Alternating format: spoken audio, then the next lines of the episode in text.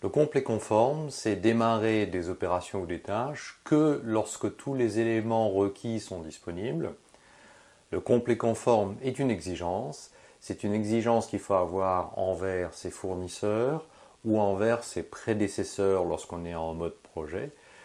Toute opération qui se fait avant notre propre opération doit être livrée prête à démarrer intégralement sans interruption. Dans l'exemple d'une production manufacturière, le complet conforme voudrait dire on ne commence les opérations de production, ne lance une série par exemple, que lorsque tous les éléments sont effectivement disponibles. Il s'agit aussi bien euh, des pièces, des matières, des plans, des instructions, des outillages, des outils, des machines qu'il faut, qui sont disponibles. Si l'on démarre sans avoir la garantie du complet conforme, que va-t-il se passer? À un certain moment, si ce n'est dès le départ, on va se rendre compte que continuer les opérations n'est pas possible à cause d'éléments manquants. Ça peut être des pièces, de la matière, des plans, tout ce que j'ai cité. Et donc, que va-t-il se passer? Eh bien, il va falloir interrompre le travail en cours, il va falloir le mettre de côté, le reporter à une autre fois. Ça veut éventuellement dire il y a un problème avec euh, la replanification nécessaire. Ça veut dire des délais supplémentaires, des retards éventuels pour livrer à la station suivante, à l'étape suivante, voire au client des choses qui n'ont pas pu être terminées c'est aussi faire des changements, notamment sur des machines, des changements qui sont inutiles, que l'on aurait pu s'économiser si on avait eu la certitude de démarrer en complet conforme. Les problèmes liés au complet conforme existent également en mode projet.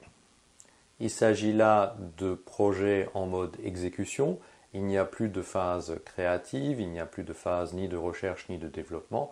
Il s'agit simplement d'exécuter et de livrer quelque chose euh, après une durée qui est déterminée.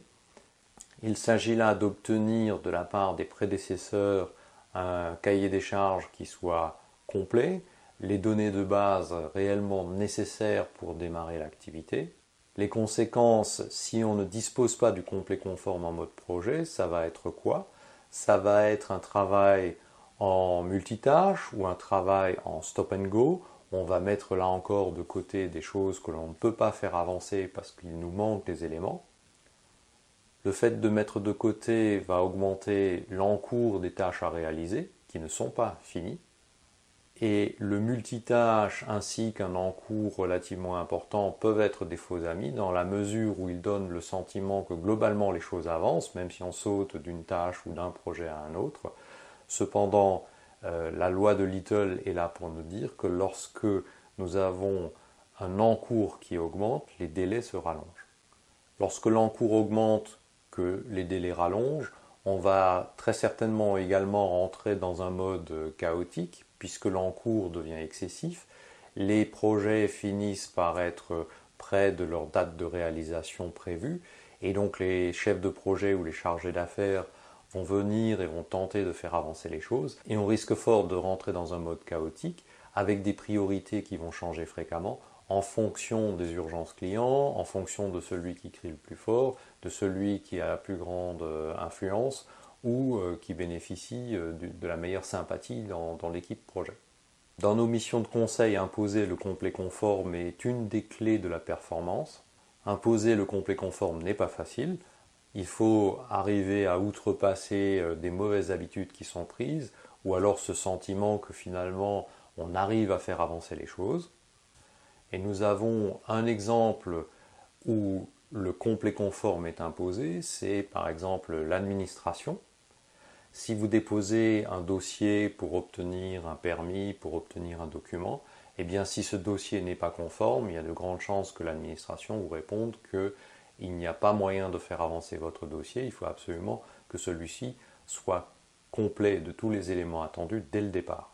L'administration dispose de l'autorité nécessaire de par sa position, par euh, son monopole ou son pouvoir régalien, d'imposer réellement le complet conforme. Ce n'est pas populaire auprès des usagers, mais c'est assez efficace. Et en définitive, il y a un réel coût pour l'usager qui ne ferait pas, qui ne rendrait pas les éléments d'un dossier complet conforme, puisque très certainement il va falloir aller ou donner les éléments à l'administration qui va répondre que en l'état il n'y a rien de faisable puisque le dossier n'est pas complet conforme, donc il faudra revenir ou refournir les éléments manquants. Le fait qu'il y ait ce coût à ne pas faire bon du premier coup est une incitation très forte à, le faire. Et donc, on est contraint par la puissance publique à faire bon du premier coup pour la préparation des dossiers. Alors bien évidemment, la réciproque n'est pas nécessairement vraie. Ce n'est pas parce que l'on fournit tout complet conforme que l'administration va forcément s'empresser de nous rendre le service attendu. Et lorsque de son côté, de manière unilatérale, il y a des éléments qui changent, par exemple des exigences en matière de documents ou de données à fournir, eh bien ma foi, la puissance ne joue que dans un sens, c'est toujours encore à l'usager de rapporter les éléments manquants, sans quoi le dossier ne progressera pas.